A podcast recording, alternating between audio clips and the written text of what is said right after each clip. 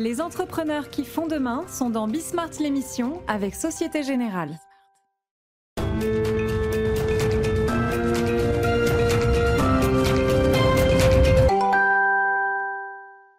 Bonsoir à tous, bienvenue dans Bismart, l'émission. Très heureuse de vous retrouver euh, ce soir avec un programme chargé. Comme tous les vendredis soirs, on va s'attarder euh, un peu longuement sur, euh, sur le phénomène de la grande démission parce qu'on a vraiment tout entendu sur ce sujet et moi j'aimerais essayer d'y voir un peu plus clair et savoir dans quelle mesure est-ce que les entreprises vont devoir eh bien, changer leur façon de travailler, réorganiser même le travail au sein des organisations. On fera le point là-dessus avec Arnaud de Malocène de chez Boson Project et Vincent Meyer qui est enseignant-chercheur à l'EM Lyon. On ira ensuite à la découverte euh, du groupe Edmond Rothschild Héritage qui réunit euh, les arts euh, de vivre du groupe et on parlera ensemble d'excellence à la française. Vous verrez, c'est passionnant. Et puis, on va aussi s'intéresser à, un nouveau venu dans la pub, c'est Netflix. Netflix qui a ouvert la publicité aux annonceurs. Est-ce que c'est une bonne ou une mauvaise nouvelle? On en parlera avec le patron de l'Union des marques. Et puis, on terminera avec un sujet qui, vous le savez, me tient beaucoup à cœur, l'investissement féminin dans l'économie réelle. On en parlera avec euh, Catherine Aboninck, la vice-présidente de Femmes Business Angel, qui euh, prépare pour lundi un grand événement autour de ce thème, événement dont Bismart est évidemment partenaire. Voilà, c'est Bismart l'émission. On commence tout de suite.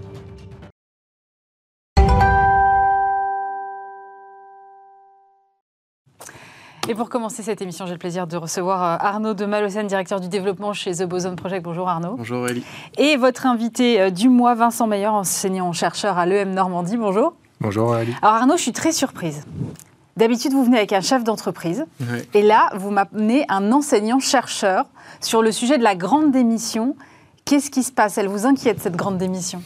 Elle m'inquiète. En tout cas, elle me questionne euh, dans les angles qu'on peut en voir dans les médias, où il y a beaucoup de choses qui sont assez stéréotypées. On compare des marchés qui parfois sont pas comparables, mais il y a quand même un phénomène qui est en train de se passer. Je trouvais intéressant de prendre un pas de recul. On a des dirigeants habituellement, effectivement, mais qui ont vraiment la tête dans le guidon, qui pour beaucoup, on vient de sentir une enquête qui s'appelle Le Monde d'après aura bien lieu, où les dirigeants nous confient euh, justement qu'ils ont du mal euh, à à voir à long terme, euh, à analyser ce phénomène-là, euh, très pris dans leurs contraintes. Et donc, je trouvais intéressant d'avoir Vincent qui, lui, justement, n'est pas directement dans l'action, mais a un regard très concret sur ce qui est en train de se passer, appuyé sur des données, sur des entretiens, sur un certain nombre de choses qui permet de prendre un peu la réalité en compte et, euh, et puis de dessiner aussi quels sont les vrais sujets qu'il y a derrière, la grande démission, etc. C'est un peu des punchlines qu'on peut voir à droite à gauche.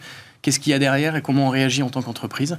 Est-ce qu'on perd son temps et son argent dans des, euh, dans des chantiers euh, qui peuvent, euh, qui peuvent être certes un, sentiment d'action comme du marketing RH ou ce genre de choses-là Ou est-ce qu'on essaie de se concentrer sur les vrais sujets derrière?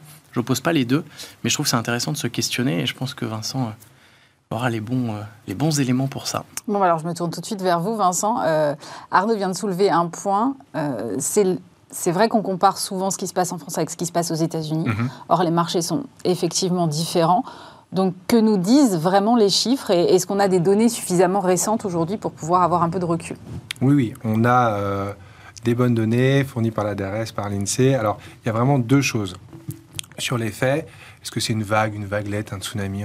Des questions euh, comme ça. Euh, les faits. Alors, en volume, le nombre de démissions et de rupture conventionnelle, hein, j'associe les deux, euh, aux, les derniers chiffres de la DARES, au deuxième trimestre 2022, on est à 670 000 à peu près. Donc c'est beaucoup ça Alors, c'est beaucoup. C'est des chiffres qu'on n'a jamais connus depuis qu'on enregistre les démissions et les ruptures conventionnelles. D'accord. Voilà. Donc, effectivement, on est un pic. Il y a eu d'autres pics en 2008, euh, juste avant la crise des subprimes, 2001, euh, juste avant l'éclatement de la bulle euh, Internet. Voilà. Donc, mais on n'a jamais connu, en 2008, c'est à peu près 500 000 démissions. Il n'y avait pas de rupture conventionnelle encore à l'époque. donc, on est vraiment sur un chiffre très très haut. Voilà. On observe aussi une augmentation du, nombre de démissions, la pente. Hein. donc, en gros, si on prend 2021, enfin après la crise, on est à plus 12,5 par rapport à 2019 avant crise. Voilà, donc donc c'est important. Et en fait, quand on regarde la, la, la, euh, courbe des démissions, mm. on voit en fait deux choses. Un aspect euh, comment, En fait, il y a eu une baisse des démissions pendant le Covid, on comprend bien. C'est assez logique. C'est assez logique. Donc après, en fait, on a repris et l'écart est assez important et tout le monde s'est oui, mais c'est toujours en fonction de la base de comparaison. Enfin, tout à fait, tout à fait. Donc voilà, il y a cet effet-là, mais qui est quand même qui a joué, je pense, dans cette, ce phénomène de grande démission. Après, il y a une hausse tendancielle. Hein. On voit la hausse des démissions depuis 2016, notamment avec la reprise du marché du travail. Elle augmente de manière continue. Voilà. Donc il y a quelque chose de, de fort et de significatif. Ceci étant dit, voilà, on n'est pas aux États-Unis. Aux États-Unis, alors en France, on est à peu près à 7,8% de d'émissions par rapport à l'ensemble de, la population active. Aux États-Unis, on est sur du 33%.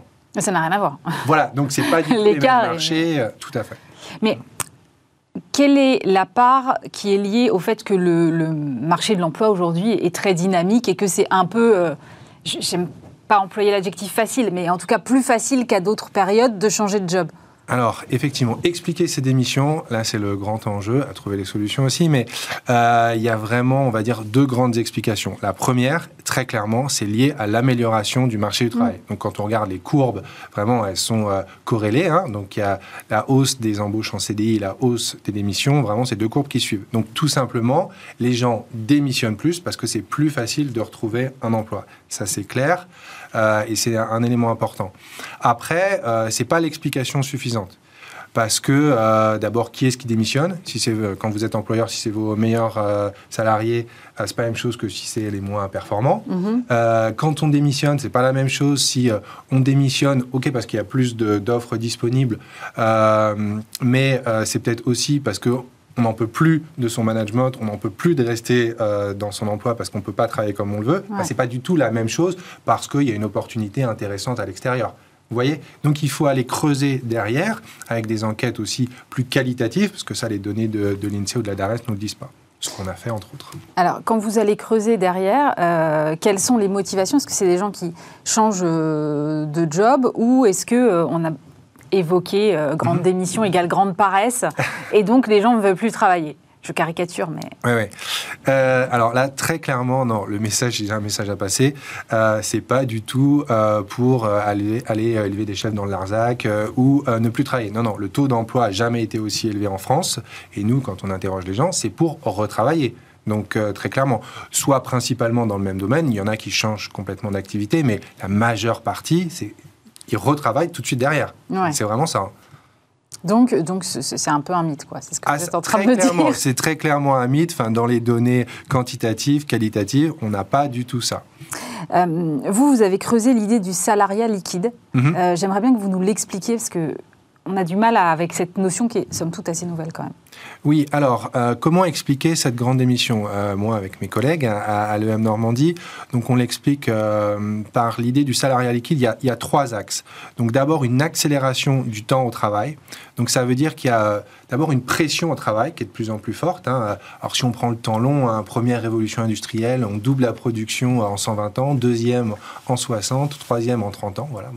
Alors on a des gains de productivité, c'est bien, mais en tout cas cette pression au travail, elle est très forte, on la ressent et les gens qui démissionnent le, soulignent fortement. Je pense que les gens qui nous écoutent doivent aussi euh, le vivre. Donc euh, cette pression, elle est, euh, elle est, elle est très très forte. L'accélération du temps au travail, c'est aussi les cycles de produits qui se raccourcissent toujours plus. les méthodes de management qui sont très positives, hein, le management agile qu'on enseigne dans mm. nos écoles, mais c'est aussi quoi? Si on fait des sprints, on fait des scrums, on raccourcit à chaque fois. Et voilà, les, les, c'est utile dans certains cas, mais peut-être qu'on est allé trop loin et qu'il faut euh, quand même euh, repenser ça. Mm.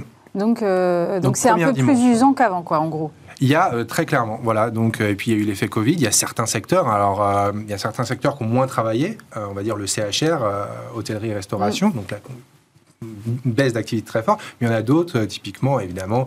Euh, mais le CHR est pourtant le, quasi un des premiers concernés par la grande démission. Tout à fait, voilà, commerce, euh, CHR. Là, alors, ils sont concernés parce que les gens, tout simplement, ils ne travaillaient plus hein, pendant un, mm. an, un, an, et demi. Qu'est-ce qu'ils ont fait, les serveurs, les, chefs? Bah, Ils se sont formés dans d'autres domaines, ils sont devenus brancardiers, etc. Donc là, il y a un problème de gens qui sont tout simplement allés travailler ailleurs, qui ont vu que les conditions n'étaient peut-être pas plus mauvaises que dans l'hôtellerie-restauration. Donc Voilà, sur, sur ce secteur spécifique, c'est ça l'enjeu. Après, l'enjeu, euh, par exemple, dans tout ce qui est euh, soins à la personne, hospitalier, là, ils ont explosé, suractivité, même dans les euh, hypermarchés, etc. Enfin, il y a une grosse activité. Donc là, si on leur redemande juste après, retravailler encore plus, voilà. Là, ça marche pas. Il y a un effet de, de c'est trop. Donc, première explication, euh, l'accélération du temps au travail. La deuxième La deuxième, c'est un rapport plus euh, individualiste euh, au travail et puis une déresponsabilisation. Donc, la montée de l'individualisme, c'est alors sur les grandes masses, et on voit bah, la baisse de la syndicalisation, mmh. voilà, un rapport plus individualiste au travail. On va même alors euh, Rosan Vallon parle euh, d'individualisme de, singularité. Ça veut dire quoi? C'est-à-dire que l'individualisme, c'est très bien, c'est on est tous égaux, des individus euh, devant la loi, voilà. Mais l'individualisme de singularité, c'est je suis unique, je suis spécial, voilà. Et donc c'est ça aussi mm. aujourd'hui autour de l'individualisme et dans le monde du travail aussi. et deuxièmement, vraiment, c'est un effet de déresponsabilisation Qu'est-ce que ça veut dire Au sens large, c'est euh, dans les grands groupes, par exemple, qui sont les, les, actionnaires. Enfin, je veux dire, le capitalisme d'aujourd'hui, c'est compliqué de savoir qui sont euh, vraiment les actionnaires. Autrefois, euh, voilà. Capitalisme familial, c'était assez simple. Voilà, là, on, est capable d'identifier. vous travaillez dans des grands groupes, les actionnaires, ils sont chinois, américains. Enfin, donc, qui sont les personnes responsables. il y a vraiment ce sujet-là. Il y a un autre sujet, par exemple, c'est la sous-traitance qui explose dans plein de domaines.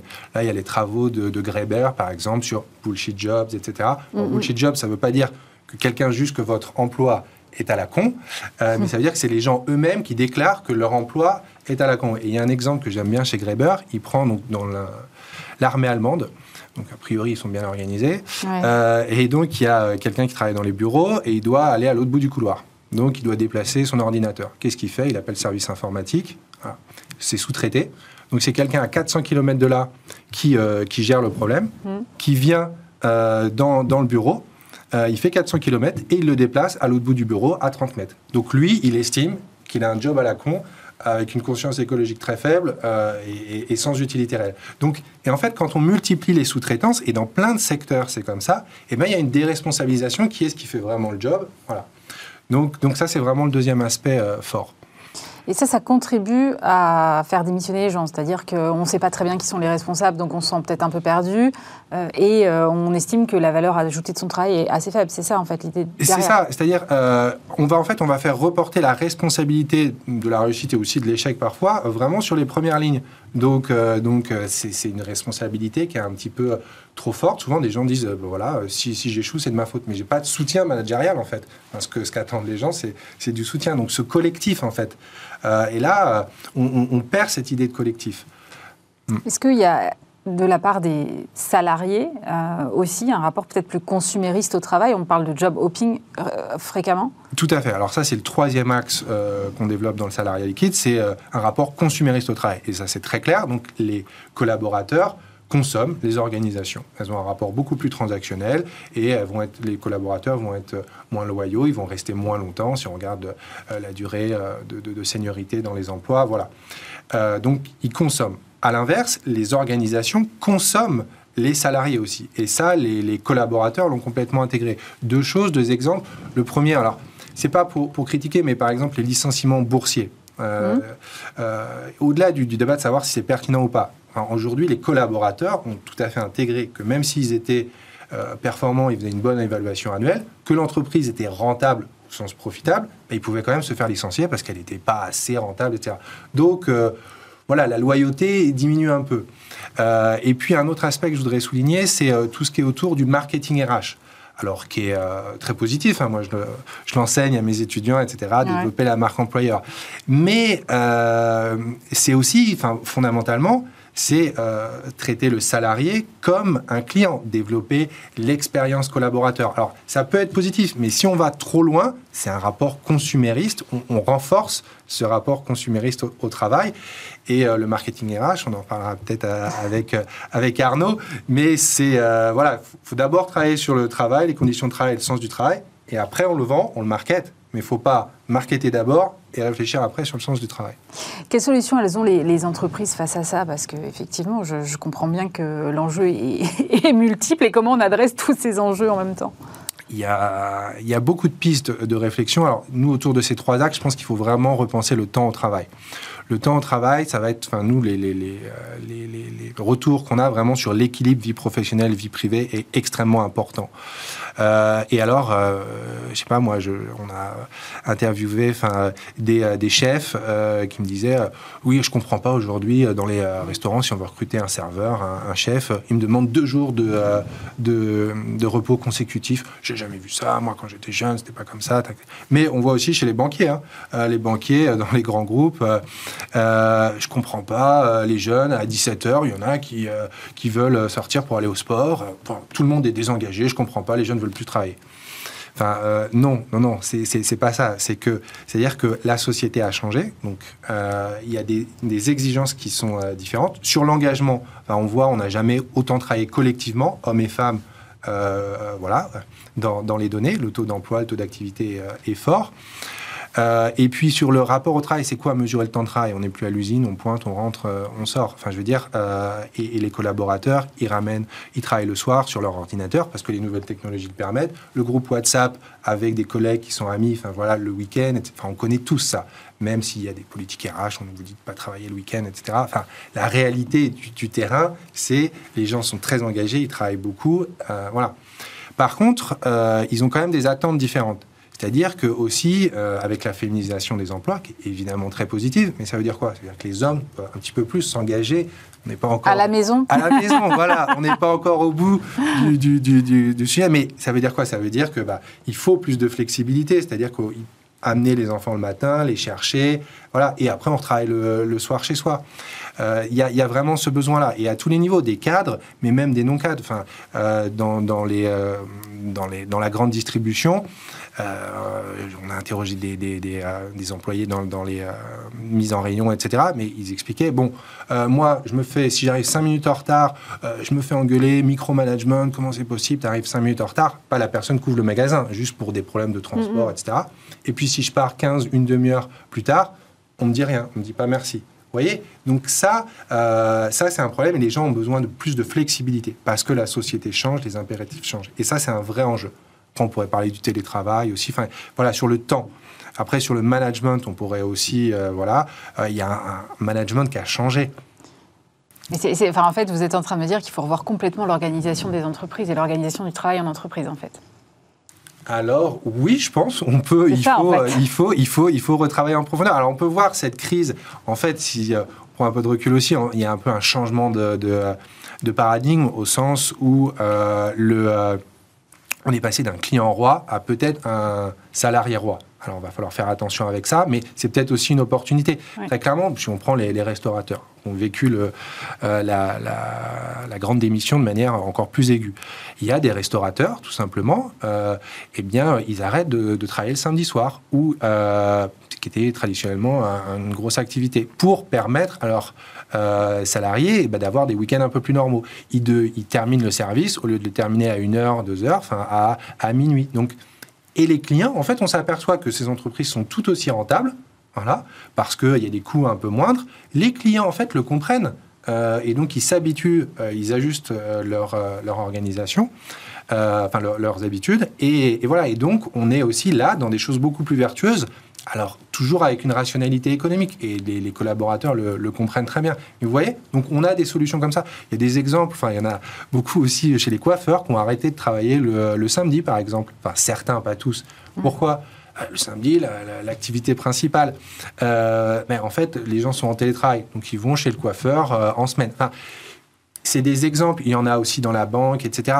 De repenser autour de l'activité quand est-ce qu'on a vraiment besoin de vous On dialogue ensemble. Quels sont vos besoins aussi, vos contraintes voilà. Arnaud, en, écoutant Vincent, je me dis que les changements sont quand même euh, effectivement assez profonds et qu'effectivement, euh, le marketing RH ne suffira pas. Ou alors, certains vont peut-être avoir tendance à le pousser trop loin, euh, comme le sous-entendait Vincent tout à l'heure. Oui, mais il y aura un effet boomerang. C'est-à-dire que quand le delta il devient trop grand entre ce qui est présenté et ce qui est vécu, aujourd'hui, il faut trois mois pour se rendre compte. Hein. Et, euh, des, nouveaux embauchés, en fait, claqueront la porte assez rapidement, puisqu'ils sont partis pour les mêmes raisons de l'entreprise l'entreprise précédente. Donc, euh, je pense que pour appréhender ces, sujets-là, il, faut bien avoir conscience de, de l'état du positionnement de l'entreprise aujourd'hui. Elle est entre deux extrêmes. Euh, d'un côté, une complexité grandissante du monde qui entoure l'entreprise, de l'entreprise elle-même. Une rapidité qui devient quelque chose de, surhumain, c'est-à-dire très difficile à appréhender pour une humanité. Euh, on a une complexité qui est grandissante euh, avec tout ça, qui fait que en fait, même parfois certains dirigeants ne comprennent pas comment leur organisation fonctionne en mm. elle-même, ça devient hyper complexe. Ils ont une, un horizon de temps qui est à deux ans, enfin bref, on peut plus piloter vraiment une entreprise de la même manière. Donc on a ce contexte-là, et puis derrière, on a des collaborateurs qui, eux, sont terre à terre. Comment est-ce que j'ai pris sur mon temps? Comment est-ce mm. que j'ai pris sur ma vie et mon travail? Et comment est-ce que je suis utile et j'ai de l'impact? Et à cette échelle-là, le collaborateur, il est dans le même contexte que l'entreprise. Hein la guerre en Ukraine, le climat, le truc, le machin. Enfin, on, a prise sur rien. Je veux dire, une fois qu'on a trié ces déchets, qu'on a fait attention au chauffage et à l'eau, on n'a pas de prise sur ce qui est en train de se passer. Et du coup, je trouve que c'est intéressant parce que ça remet le travail au cœur du débat et l'utilité sociale du travail le travail en lui-même. On arrête de se concentrer sur l'enveloppe euh, du travail, donc du marketing RH. Très bien, tu viens dans ma boîte et je te finance des séances de psy. C'est génial. En fait, tu vas mal, la société va mal, je te finance des séances de psy pour que tu puisses à peu près faire ton travail. C'est quand même lunaire. Donc comment est-ce que on se concentre sur l'utilité sociale du travail? Et il y a des psychologues qui se penchent sur la question en disant en fait aujourd'hui le travail, quand on fait, quand on est dans l'action, mm. ça permet d'activer la pensée, et ça permet de développer le lien social, qui sont les deux besoins qu'on a dans notre société. Oui, mais si on met tout le monde en télétravail et que l'autre moitié est en grande démission, euh, il n'y a plus ce lien là. Et c'est justement ça où l'entreprise est dans une position qui est hyper complexe. Alors, je n'ai pas la solution, mais ce que je veux dire, c'est pour comprendre ce qui se passe, c'est que l'entreprise, elle a un point d'équilibre entre les deux entre ces deux extrêmes-là, le terre-à-terre collaborateur et la complexité qui y a au-dessus d'elle-même. Et donc elle va devoir travailler à penser un modèle équilibré qui ne va ni trop euh, dans un sens, c'est-à-dire je lâche tout sur la complexité et en fait je ne me préoccupe pas de mon organisation et de l'utilité de chacun dans cette organisation, ou à l'inverse de se concentrer trop sur le terre-à-terre, c'est-à-dire prendre tout ce qui vient des collaborateurs en se disant en fait on va essayer de répondre à tout.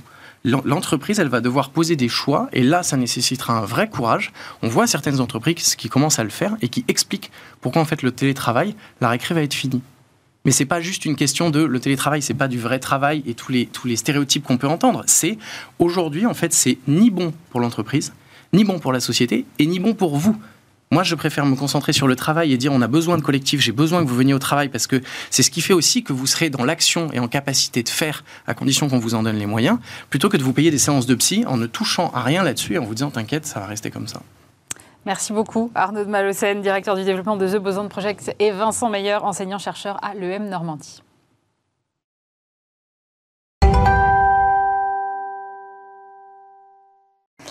Et on poursuit cette émission avec euh, Alexis Delapalme. Bonjour. Bonjour. Vous êtes président du directoire du groupe Edmond Rothschild Héritage, euh, marque qui réunit les activités, alors art de vivre détenues par le groupe Edmond Rothschild. Mais en fait, art de vivre, c'est assez large. Est-ce que vous pouvez me parler plus en détail de ces activités? bien, sûr, bien sûr. Donc le groupe euh, Edmond Rothschild Héritage est composé de, de trois piliers majeurs.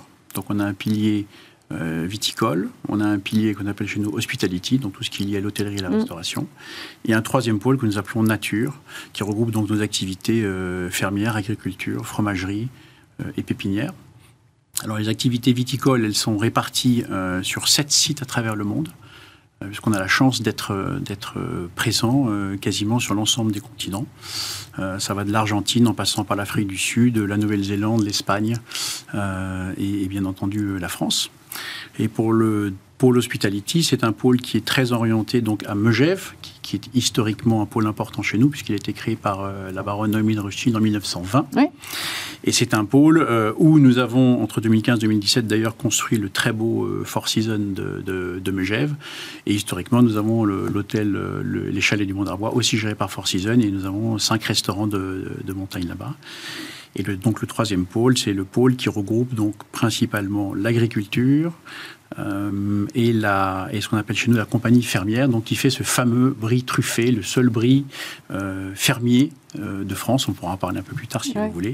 Et également donc des activités de pépinière entre Lyon et Valence. Voilà. Donc ça c'est un peu cet univers effectivement qu'on appelle lifestyle. Je préfère dire art de vivre. Je trouve ça plus joli. C'est plus joli. Et, et, et c'est un et c'est un, un, nom qui a évolué aussi. C'est intéressant parce que c'est un nom qui a évolué parce qu'historiquement cette société s'appelait la SFHM, la société française des hôtels de montagne, parce que historiquement, ça a commencé uniquement avec Megève, d'où le nom Société française d'hôtels de montagne. Mais évidemment, le nom Edmond Rothschild Héritage était une manière de regrouper l'ensemble de ces activités et surtout de, faire comprendre euh, à nos clients ce qu'étaient nos activités. Mais justement, elles ont l'air assez, euh, assez diverses et euh, effectivement entre l'hôtellerie et la pépinière.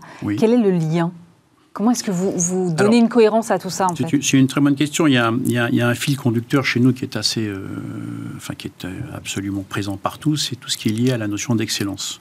Donc on est, en gros, tout ce que nous faisons, donc, quand, vous faites, quand vous faites des sujets, des arbres avec des pépinières, il faut que ce soit les plus beaux arbres. Euh, quand vous décidez de faire euh, un bris truffé, il faut que ce soit le meilleur bris truffé possible imaginable. Mhm. Et c'est le cas puisque le, lait est issu de nos vaches. On n'achète pas le lait à l'extérieur. Donc euh, déjà là, vous avez un gage de qualité. quand vous faites un hôtel, eh bien, vous le faites avec la, une des meilleures chaînes hôtelières du monde, en tout cas en termes de, ce qu'on appelle le luxury, euh, luxury approach, c'est Four Seasons. Donc, on a quand même ce, fil conducteur de l'excellence euh, que vous retrouvez dans l'ensemble de nos activités. Idem pour le vin d'ailleurs. Et c'est ce qui prédispose chacun de vos investissements aujourd'hui, c'est euh, le critère d'excellence? Alors, ça fait partie, euh, c'est un des critères principaux, effectivement, l'excellence. On ne cherche pas forcément, en termes d'investissement, quelque chose qui est euh, gros ou violent ou euh, très visible, forcément. Ce que nous recherchons, c'est avant tout la qualité. Et quelque chose, il vaut mieux aller sur un endroit aussi où nous pouvons être plus dans un esprit entrepreneurial. Exactement comme a fait le baron Edmond Rothschild quand en 73 il a acheté Clark c'était rien du tout. Il est parti de quelque chose qui était dans un état moyen pour en faire quelque chose qui est vraiment formidable maintenant. Bah, c'est pareil. Euh, pour le fromage, euh, nous avions déjà euh, la, ferme des 30 arpents. La ferme des 30 arpents n'avait pas de fromagerie. On a décidé avec un esprit entrepreneurial, donc, de, construire et de. Et, enfin, c'est le baron Hénon qui a décidé de faire cette ferme des 30 arpents et de, créer le fromage. Donc, on est plus dans un esprit. on n'achète pas des entreprises, si vous voulez, qui sont clés en main. On aime, on aime aller sur quelque chose que l'on peut améliorer. La dernière acquisition très récente dont on peut parler, parce qu'elle a vraiment euh, la, trois semaines, on vient de faire une acquisition en Nouvelle-Zélande, mm. où nous sommes déjà présents dans le, dans le, nord de mm. l'île du Sud, avec le Rimaper. Là, on a fait une acquisition dans le sud de l'île du Sud, à Central Otago. Central Otago, c'est probablement euh, la région où vous trouvez les meilleurs pinots noirs du monde, que certains spécialistes considèrent être à un niveau équivalent euh, que les plus grands Bourgognes français. Typiquement, là, euh, on, achète donc 50 hectares de terre, donc 35 hectares plantés. Vous arrivez dans un endroit comme celui-ci, évidemment, nous avons travaillé sur l'amélioration de l'outil de production, parce qu'on réalise que l'outil de production qui est là était pas mal, mais je sais qu'on va pouvoir l'améliorer. Il y a probablement des parcelles que nous allons arracher pour replanter Hein, pour améliorer encore la qualité du vin. Donc on est dans une, dans une démarche en fait qui est assez euh, soft quelque part. Hein. C'est pas, c'est toujours essayer d'améliorer euh, le, ce que nous, on a la chance de pouvoir euh, avoir dans nos activités. Justement, vous parliez d'excellence et, quand on pense Edmond Rothschild, on pense forcément excellence française. Et là, vous me parlez de la Nouvelle-Zélande. Je me dis qu'il n'y a pas une forme de contradiction? Non, je lui dis non, mais non. pour une raison je fais l'avocat Bien sûr, mais euh, pourquoi? Parce que l'excellence à la française ou l'art de vivre à la française, il, a toujours été mondial. Hmm. Euh, c'est un l'art de vivre à la française ou l'excellence à la française, vous la retrouvez euh, dans l'hôtellerie, vous la retrouvez dans le vin, vous la retrouvez dans, dans le monde entier. C'est une manière d'être. C'est une, une manière de travailler, c'est une manière de ressentir, c'est une manière de présenter. Et c'est pas du tout euh, incompatible. Je veux dire, ça marche très très bien en Nouvelle-Zélande, ça marche très bien en Afrique du Sud et ça marche très bien en Argentine. Euh, on va revenir sur, euh, sur votre, vos hôtels, d'ailleurs, je devrais dire, à Megève. Vous-même, vous avez un passé chez Accor, vous, êtes dans l'hôtellerie depuis très longtemps. Mm-hmm. Quel regard est-ce que vous portez aujourd'hui sur l'hôtellerie post-Covid? Comment elle se dessine aujourd'hui? Alors, l'hôtellerie post-Covid est vraiment compliquée.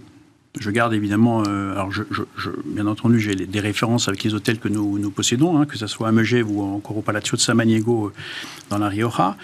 Euh, on a un vrai problème post-Covid qui est lié d'abord à un changement de mentalité en ce qui concerne la population qui travaille dans ces hôtels. Donc, on a un énorme problème de recrutement je ne parle pas que de... Même euh, dans des... Même dans des hôtelleries de grand luxe. Que ce soit du 5 étoiles ou du 4 étoiles ou du 3 étoiles. Maintenant, trouver du personnel, un, qualifié, mais deux, qui a envie de faire ce métier, ça devient très difficile. On arrive en plus dans l'hôtellerie, évidemment, on est affecté, et ça, euh, je suis très content de pouvoir l'exprimer ce soir, enfin ce soir, enfin maintenant avec vous, euh, c'est toute la problématique de l'énergie. Euh, quand vous avez des coûts d'énergie qui prennent 40 ou 50 vous pouvez imaginer que sur le compte de perte et profit d'un hôtel, ça devient mathématiquement intenable. Alors on est toujours un petit peu dans l'attente de savoir ce que le gouvernement va faire pour essayer de nous accompagner, comme d'ailleurs il l'a très bien fait avec les, les PGE euh, pendant le, le, Covid. Mais le sujet, euh, le sujet de l'énergie, c'est un problème. Voilà. Et ça, c'est un sujet post-Covid, puisque c'est arrivé en gros euh, après le Covid et en alignement avec la guerre russo-ukrainienne. Aujourd'hui, est-ce que votre positionnement luxe vous permet de répercuter la hausse des prix de l'énergie dans les prix que vous affichez à vos clients? Alors, ce, serait un petit peu simple. Hein. Ce qui se passe, c'est que vous pouvez le faire, mais d'une mesure. Euh, il faut que ça soit raisonnable, voire très raisonnable. Faut bien comprendre une chose les clients ne sont pas des imbéciles. Euh, si votre plaque de beurre fait x3, euh, ça ne va pas fonctionner. si votre chambre d'hôtel qui vaut 1500 balles ou, 1600 balles, parce que c'est le prix d'un de, Four Seasons et vous la passez à 2500 balles, les, ils ne sont, pas idiots les gens. Hein. Donc il faut respecter aussi le, client parce que il est, c'est pas une vache à lait. Hein. Donc, le respect des clients fait partie, à mon avis, des choses qui ne sont pas suffisamment faites, en tout cas pas, en tout cas pas par euh, suffisamment, je pense, de parfois d'hôteliers. Il y a certains hôteliers qui disent n'hésitez pas à augmenter les prix, euh, doublez vos prix. Euh, nous, on n'est pas du tout dans cette, dans cette approche-là. Alors, c'est vrai que nos prix sont déjà hauts. Quand vous êtes dans un Four Season en pleine saison, c'est très cher, faut l'admettre. Vous parlez de, saison, j'ai vu qu'il y avait des stations de ski qui commençaient à décaler leur ouverture. Euh, est-ce que tout ça vous affecte? J'imagine que oui. Et euh, deuxième question, de quelle façon est-ce que la guerre en Ukraine et éventuellement l'absence d'une clientèle russe vous affecte également? C'est une bonne question. Dans l'hôtellerie, effectivement, vous avez deux types d'hôtellerie. Vous avez une hôtellerie qui est ce qu'on appelle corporate, donc qui est une hôtellerie qui marche de, de janvier à décembre. Et effectivement, vous avez une hôtellerie qui est extrêmement liée à la saisonnalité qui rejoint d'ailleurs le problème, entre autres, de post-Covid du personnel. Je m'explique. Quand vous avez des hôtels qui sont saisonniers, comme le nôtre par exemple, qui sont mm. ouverts du 15 décembre au 15 mars, 20, fin mars, et que vous refermez votre hôtel avril, mai jusqu'au 15 juin, et que mm. vous rouvrez votre hôtel du 15 juin à peu près au 15 septembre, vous êtes obligé chaque fois de retrouver deux nouveaux saisonniers qui ne sont pas forcément les mêmes entre les saisons. Donc vous avez euh, raison, euh, il faut travailler sur le rallongement de la saisonnalité. Ce que nous pouvons faire, alors pas sur pas sur chaque, euh, pas sur la saison d'été, mais plutôt sur la saison. La fin de saison d'été, en réalité, on peut essayer de la tirer. vous tirez votre 15 septembre, et c'est ce qu'on a fait cette année. Mmh. Donc, je suis très content que vous posiez la question parce que cette année, nous avons ouvert la Toussaint. Et donc, et donc si j'en juge par votre sourire, ça a été une bonne chose. Non, oui, ça a été une bonne chose. Alors, je vais être très franc avec vous, avec des prix moyens qui ne sont pas ceux, évidemment, euh, de, l'hiver, hein, entre le 15 décembre et le 15 janvier, qui ont des prix très élevés. Néanmoins, il y a une appétence de clients, euh, entre autres des Suisses, de Genève, qui sont venus pas mal, et aussi des Lyonnais, d'ailleurs, puisque c'est pas très loin de, Megève, et qui sont venus passer 4-5 jours euh, se reposer au Four Seasons de Megève. Parce que finalement, vous pouvez aussi parfaitement trouver, et ça c'est très important parce que il est nécessaire de trouver en réalité les, les déclencheurs qui font qu'un client va dans un hôtel. Ça ne peut pas être que la neige et le ski. Hmm. Donc là, vous avez un spa qui fait 1000 mètres carrés, qui est le plus grand d'ailleurs spa euh, des Alpes françaises. Euh, ben là, vous pouvez faire euh, un petit peu de cocooning pendant trois jours, vous pouvez faire une balade dans la montagne, vous pouvez faire un petit tour en avion dans la montagne aussi. Enfin, il y a beaucoup de choses à faire, même dans une période qui ne semble pas être à première vue la meilleure octobre, c'est pas toujours euh, octobre-novembre dans une station de sport d'hiver. Il n'y a pas de neige, ça peut sembler un peu triste, et pourtant ça a bien, ça a bien fonctionné. Donc on va le refaire, et surtout ça va permettre de stabiliser un petit peu le, euh, les saisonniers, donc qui partiront peut-être en vacances 15-20 jours et, qui réenclencheront sur euh, mi-décembre. Je voudrais vous interroger sur, sur, le, sur le nom de votre groupe, parce que je, je m'intéresse toujours beaucoup à la sémantique, et c'est vrai que dans Edmond Rothschild Héritage, il y a le mot héritage, donc qui dit héritage dit tradition. Comment est-ce que vous dirigez aujourd'hui ce groupe en, y mettant quand même une touche de modernité Parce que vous êtes bien forcé d'une façon ou d'une autre. Bien sûr. Alors, le mot héritage, vous avez raison. quand on a décidé de travailler le nom, c'est en 2016 qu'on a évolué euh, sur, ce, sur ce nom. Le, déjà, le nom en, tant que tel, il est, il est, formidable. Le nom est nom de Rothschild, c'est un nom magique, c'est un, visionnaire. Qui... Donc on a évidemment repris ce nom-là. Et le, le mot qui l'accompagne, héritage, a été euh, pensé pour une raison très simple. L'héritage est synonyme de transmission. La transmission chez Non Rothschild Héritage et chez euh, Ariane de Rothschild est quelque chose d'essentiel ça fait tout à fait et entièrement partie de notre ADN. Je parlais d'excellence tout à l'heure, mm. mais la transmission aussi est un élément fort. Voilà. Donc, pour, pour venir à la modernité, on peut s'appeler héritage et parler de transmission et est effectivement moderne. Je m'explique.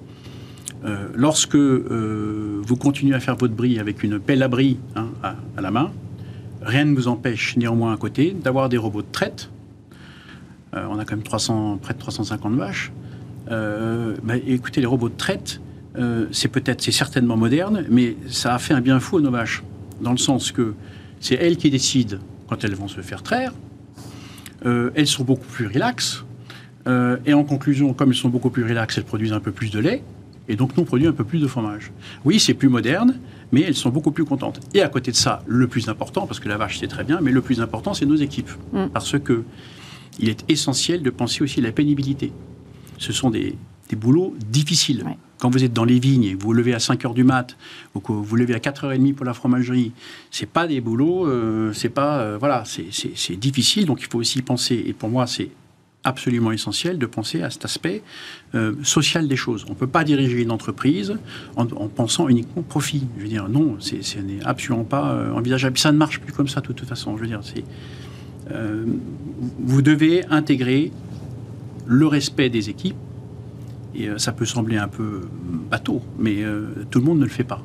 Nous, ça fait partie des choses qui sont importantes parce que, à la fin, vous voyez bien qu'en les accompagnant, ben, ils bossent mieux, ils bossent mieux, ils sont plus heureux, et, tout fonctionne mieux. Et, vous êtes surtout dans une ambiance de travail qui est, quelque part, que je pourrais appeler euh, agréable. Merci beaucoup, Alexis de la Palme. Je rappelle que vous êtes président du directoire du groupe Edmond Rothschild Héritage.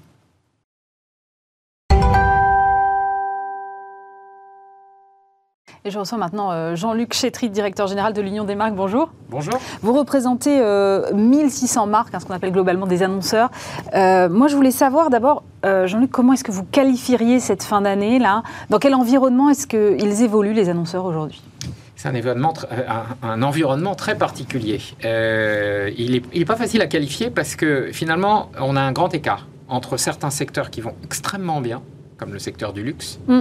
et certains secteurs qui commencent à, à vraiment euh, subir les conséquences eh bien, euh, des difficultés à la fois énergétiques, donc le coût de l'énergie, et puis euh, le coût des matières premières, et donc, eh bien, par exemple, la grande consommation est en train de connaître un ralentissement extrêmement fort. Donc l'ensemble, quand vous regardez l'ensemble, eh bien, euh, vous avez une économie, hein, puisqu'au fond, euh, à travers, à travers euh, l'Union des marques, on a tous les secteurs de l'économie. Vous avez une économie qui continue à croître, mais qui est en train de ralentir très fort. Et la question, c'est que va-t-il se passer en 2023 Bien sûr. Et, et là, il est très difficile de faire un pronostic je ne vais pas. Euh, vous n'allez pas vous y risquer. je ne vais pas m'y risquer. Euh, je pense qu'on est dans un monde. On a toujours été euh, depuis quelques années maintenant avec les différentes crises sanitaires, sociales, économiques et, et, énergétiques dans un environnement qui est imprévisible, qui est volatile, et on va continuer à, à œuvrer dans cet univers-là. Alors dans un univers comme celui-là, bah, il faut continuer à construire des marques parce qu'au fond, c'est euh, le ciment, c'est euh, le levier qui permet euh, de faire face, parce que cette crise, cette crise, il y a en termes, est-ce qu'on ira jusqu'à une récession?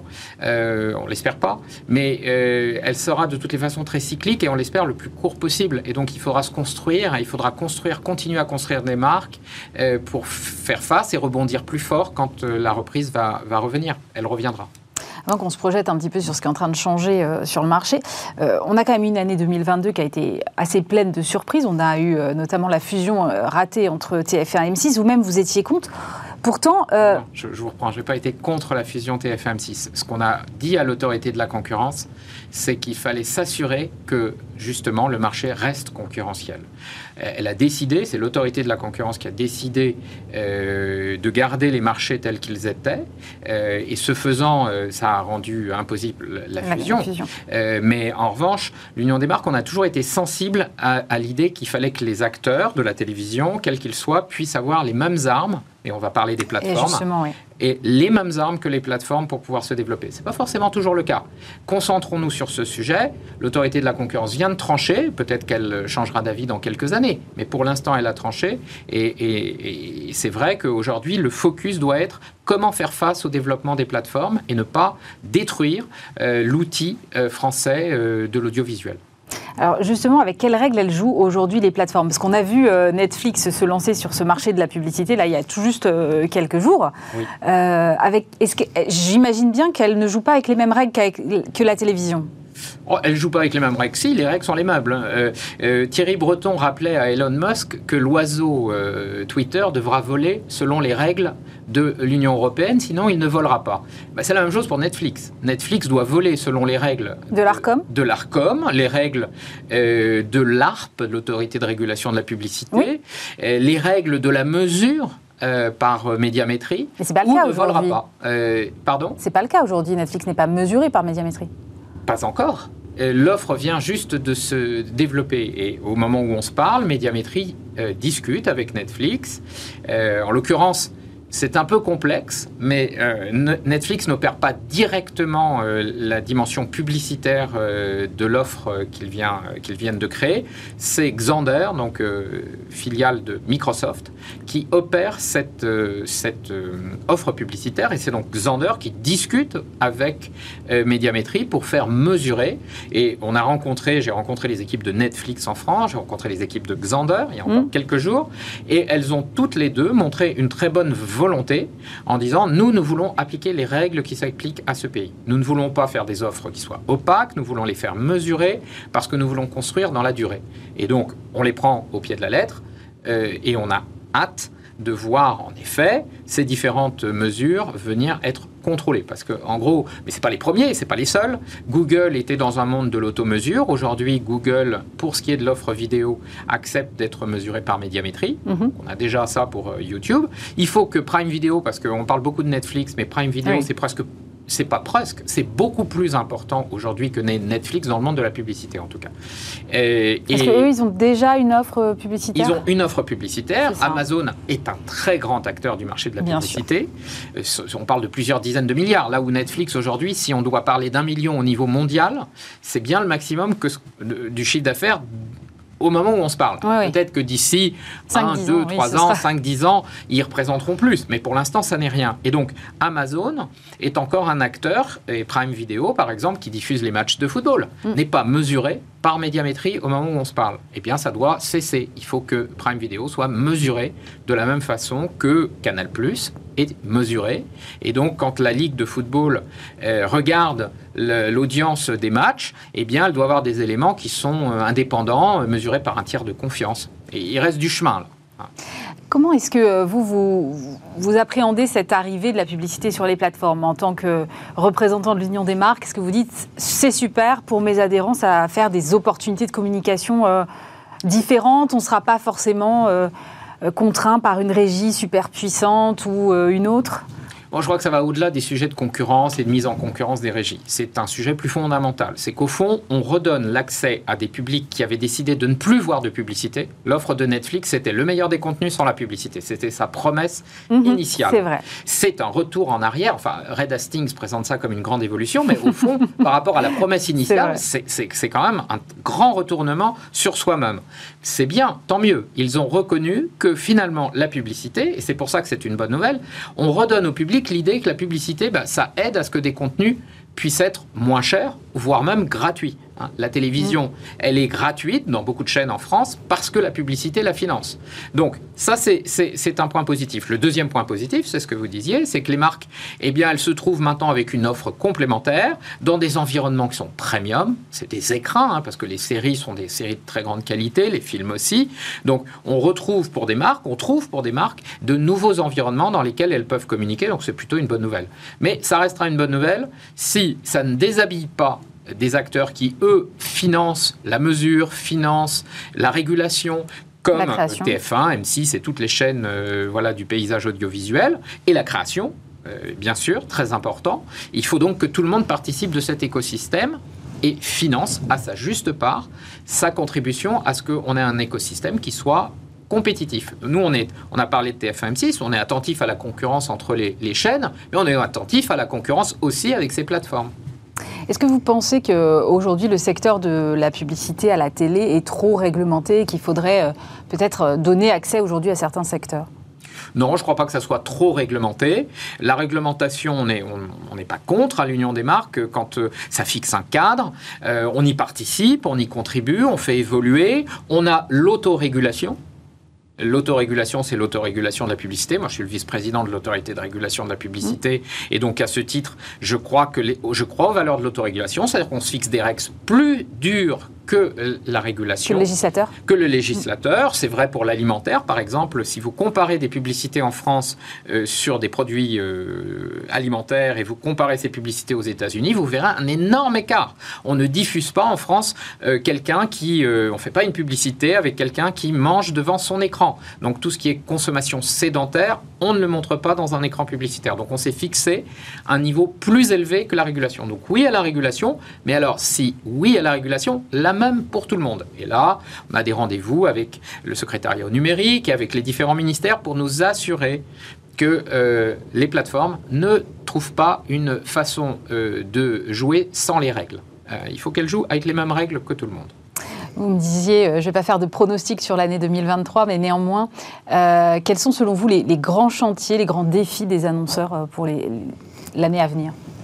Le premier grand défi, on l'a un peu évoqué, c'est celui de l'inflation. Et donc, comment est-ce qu'on arrive Et là, c'est pas annonceur, c'est comment les entreprises vont réussir à faire face et aider ainsi leurs euh, consommateurs, leurs collaborateurs et leurs consommateurs à faire face. Le deuxième grand défi, euh, c'est celui de la transformation durable. L'urgence climatique ne peut pas être mis entre parenthèses euh, avec la situation que nous connaissons aujourd'hui en Ukraine ou cette situation énergétique. D'ailleurs, au fond, la situation énergétique, c'est peut-être l'opportunité de repenser nos modèles. On va développer comme jamais les, éne- les- les énergies renouvelables. Eh bien, nous, d'un point de vue communication, nous devons encourager à construire un, euh, un univers et un, un futur qui soit de plus en plus désirable. C'est le rôle de la publicité, finalement, qui a été considéré, qui est très critiqué, parce qu'on considère qu'elle est euh, l'une des causes de la consommation, voire de la surconsommation. Eh bien, à nous de faire la preuve avec les publicitaires, avec les agences, avec les, avec les médias, que finalement, le monde de la communication peut être un acteur de cette transformation durable, encourager la sobriété, aider à ce que les Français fassent des choix éclairés et euh, consomment parfois moins, mais mieux. Et ça, euh, la communication a un vrai rôle à jouer. Donc je- je- vraiment, je, pense que 2023, ça doit être une année d'accélération euh, des engagements des marques. Et je le sens, hein, c'est plutôt ce que j'entends de mes membres sur les sujets de transformation durable. Merci beaucoup Jean-Luc Schrettrit. Je rappelle que vous êtes euh, directeur général de l'Union des marques. Merci.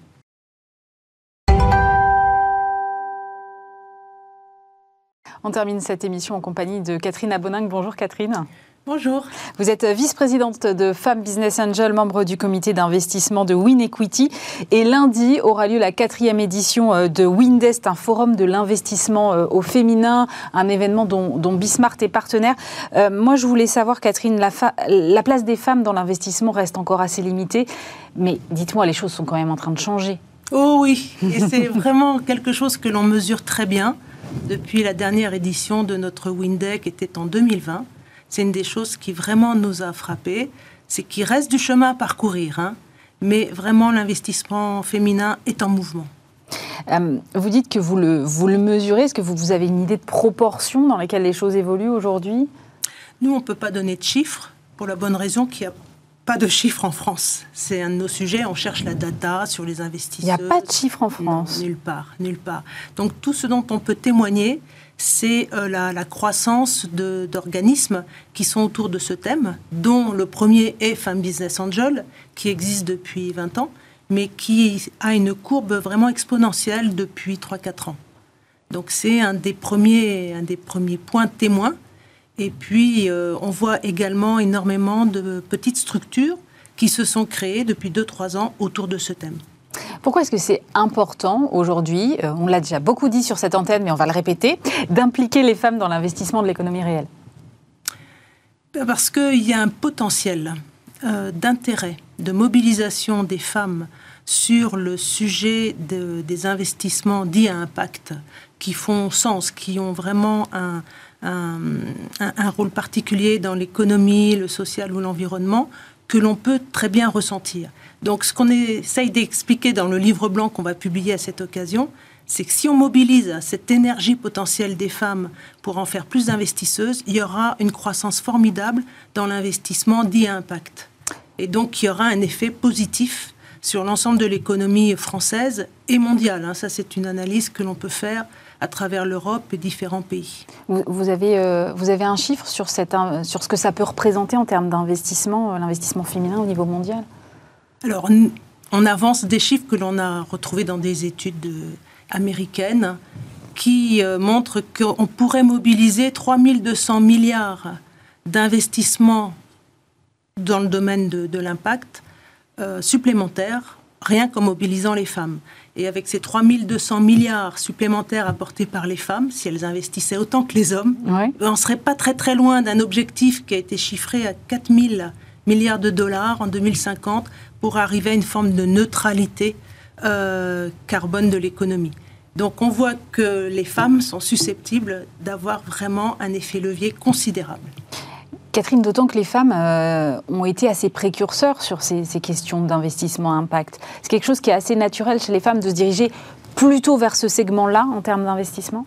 Oui, alors c'est un, ressenti très fort que l'on a tous. On se dit que les femmes sont en recherche de sens. Mm. Nous, chez Femmes Business Angel, comme on existe depuis 20 ans, on a pu porter un regard euh, analytique sur les investissements auxquels on a procédé depuis 10 ans. Et on a pu constater effectivement que sur les 200 investissements qu'on a réalisés au cours de ces années, il y en a près de, chiffre exact, 68 qui peuvent être classés comme investissements, euh, on ne va pas dire à impact pour employer des termes plus précis, mais d'économie durable et responsable. D'accord. Alors c'est dans des secteurs les plus divers. Il y a le secteur de l'environnement, il y a le secteur social, euh, le secteur médical. Euh, c'est tout domaine mais on a, on a vu cette propension très affirmée de la part des investisseuses euh, depuis, depuis 10 ans au sein de Femmes Business Angel. Quels sont les freins que vous identifiez aujourd'hui à l'investissement des femmes? Alors, ce sont toujours les mêmes. Ça bouge un peu, mais d'abord, les femmes restent moins riches que les hommes. On a toujours des écarts salariaux mm. de l'ordre de 20%. Vous savez, quand les femmes arrivent à la retraite, c'est de l'ordre de 40%. Bon, donc ça, c'est la première chose. La deuxième chose, c'est que les femmes ont tendance à épargner, à avoir euh, une épargne de précaution. Euh, elles savent bien gérer les budgets, mais elles ont toujours une moindre proportion à investir. On dit qu'à peu près 60% des femmes qui épargnent et euh, peut-être 20% qui investissent. Alors pourquoi? Pourquoi? On dit souvent elles ont moins le goût du risque. Pas tout à fait juste. L'appréhension du risque peut être la même chez les hommes mais surtout, on met en avant l'absence de sensibilisation. Pas tant de culture, de, compétences financières, mais de sensibilisation et de culture. Voilà. C'est pour ça que nous, on veut qu'on en parle, on en parle, on en parle. Et c'est comme ça qu'avec euh, Bismart, on fera peut-être bouger les, encore les lignes euh, dans les années qui viennent. On espère. En tout cas, quelles sont les, propositions que vous avez euh, formulées dans ce livre blanc pour, pour que ça bouge encore plus vite? Alors, pour que ça bouge encore plus vite, il faut déjà, pour pouvoir bien parler des choses, il faut donner des données, justement. Il faut pouvoir mesurer. Donc nous, on a renouvelé notre appel au pouvoir public, euh, au ministère de l'économie et des finances, à, à, la Banque de France, pour que enfin on puisse avoir une donnée genrée dans tout ce qui est information sur les sociétés. Euh, les données d'infogreffe ou euh, pour les petites entreprises ou les grandes sociétés cotées, aucune de ces entreprises peut facilement indiquer quelle est la proportion des femmes dans son actionnariat. C'est un premier exemple. Donc ça, vraiment des données. Parlons de manière précise des choses. La deuxième, je l'évoquais tout à l'heure, c'est euh, la sensibilisation et l'éducation financière qui devrait commencer, mais dès le, dès le plus jeune âge, à l'école, au lycée. Et ça, autant pour les garçons que les filles. Hein. On, est, on veut avoir une approche Je suis d'accord avec ça veut dire que ça doit rentrer dans la, dans la mentalité euh, française. Et cet effort sur les jeunes, je crois que c'est très important parce qu'on voit que la France est pas tellement en avance là-dessus. Quand on regarde les potentiels dans les pays émergents comme le Brésil ou l'Inde, eh bien, on voit beaucoup plus de jeunes femmes prêtes à s'engager dans l'investissement qu'en France, par exemple. Alors ça, c'était notre deuxième point, l'éducation euh, financière. Le troisième, c'est que les pouvoirs publics continuent d'aller dans le sens qu'ils ont bien impulsé grâce à la loi Rixin en décembre 2021, d'inciter un investisseur public comme la BPI, non seulement à féminiser ses comités d'investissement, mais à privilégier des entreprises qui ont des bons critères de mixité et que ces investissements soient fléchés au maximum vers ces entreprises qui font la place aux femmes. Et puis, le quatrième, la quatrième proposition de notre livre blanc, euh, nous disons que les femmes ne devraient pas avoir à choisir entre la garde d'enfants et l'investissement dans l'économie réelle. Je suis d'accord avec vous. Parce qu'aujourd'hui, dans notre système fiscal, il y a certes un, encouragement à l'investissement dans les jeunes entreprises innovantes, mm. puisqu'on peut opérer une déduction euh, de son impôt sur le revenu, mais il se trouve que cette déduction est dans le même plafond que celui qui est accordé aux emplois à domicile, par exemple. Ah bon? Et comme il est vite atteint, eh bien, entre avoir euh, une nounou ou euh, un jardinier, enfin en tout cas, pour les femmes qui sont nombreuses à avoir des, enfants, en famille monoparentale, ça peut être un vrai choix. C'est pour ça qu'on a choisi d'avoir ce, ce, motto de dire il n'y a pas à choisir entre la garde d'enfants et investir, on doit pouvoir faire les deux. Eh bien, le message est passé. Merci beaucoup, Catherine.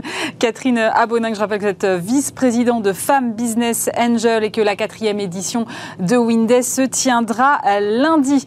C'est la fin de cette émission. Merci euh, à tous de nous avoir euh, suivis. Bien évidemment, vous pouvez euh, la en replay sur le site de bismart.fr, mais aussi sur toutes vos plateformes de podcast. Dès lundi, vous aurez le plaisir de retrouver Stéphane Soumier à cette même place. Et nous, on se retrouve vendredi prochain. Passez un très bon week-end sur Bismart.